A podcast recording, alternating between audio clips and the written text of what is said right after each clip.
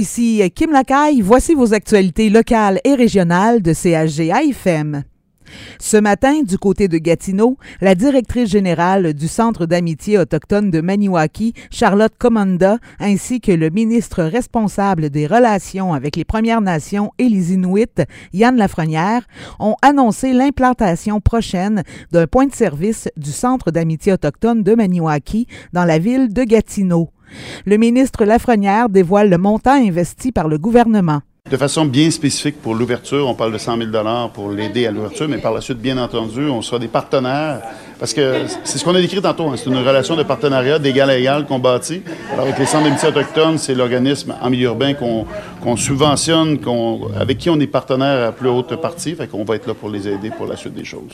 Les membres des Premières Nations et du peuple inuit verront leurs besoins spécifiques comblés de façon culturellement pertinente et sécurisante.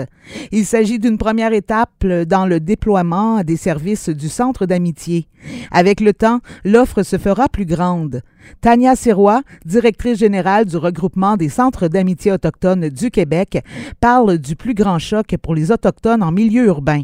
Ce qui est ressorti, c'est la coupure avec euh, la culture, le choc culturel quand les gens arrivent en ville. Donc, on comprend qu'il y a beaucoup de familles, beaucoup d'étudiants qui viennent de différentes nations. Donc, c'est vraiment, euh, on va s'attarder à ces, à ces priorités, mais sans jamais oublier quiconque.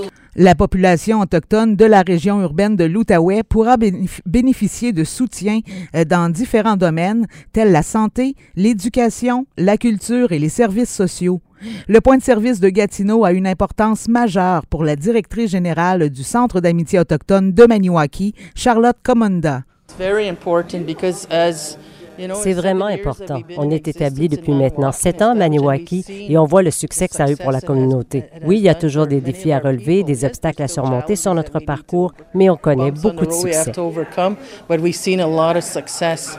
À la fois un milieu de vie, carrefour de services et ancrage culturel, le Centre d'amitié jette aussi un pont entre les peuples.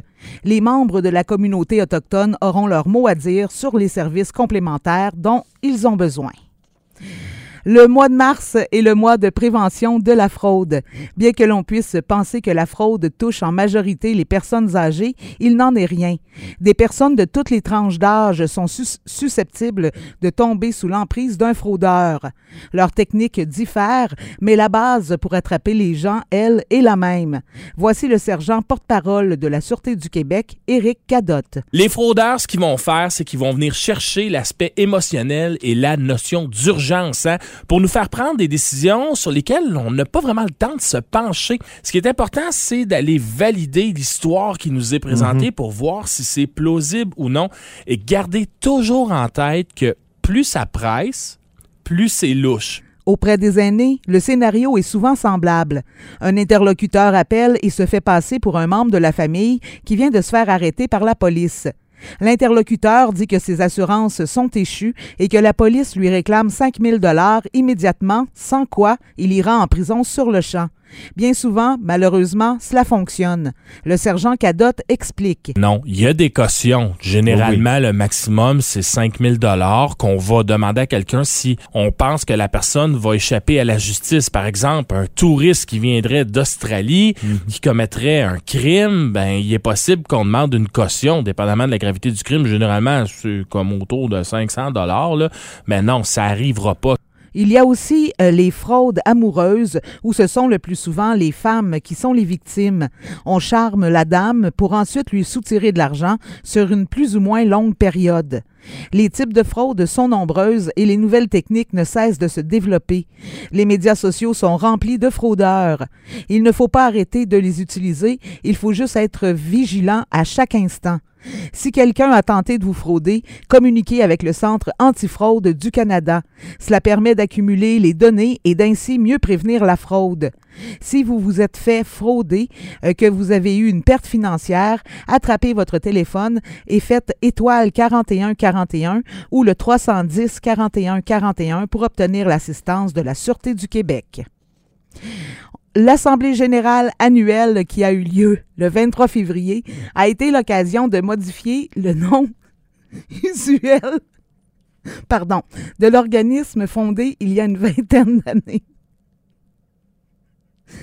Cette modification a été suggérée puis acceptée par les membres parce que le Festival d'eau vive de la Haute-Gatineau est devenu leur principale activité.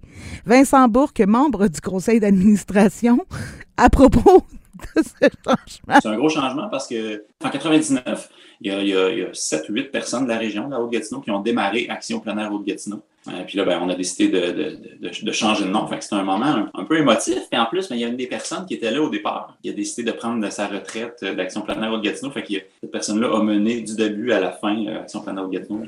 De plus, les membres présents lors de l'Assemblée du 23 février ont eu l'opportunité de regarder, en primeur, un documentaire sur le festival.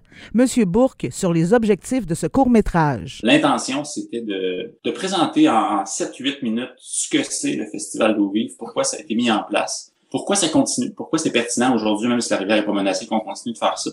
La 26e édition du festival aura lieu du 25 au 27 août. Les inscriptions débuteront à la fin juin. C'était vos actualités locales et régionales de CAG AFM.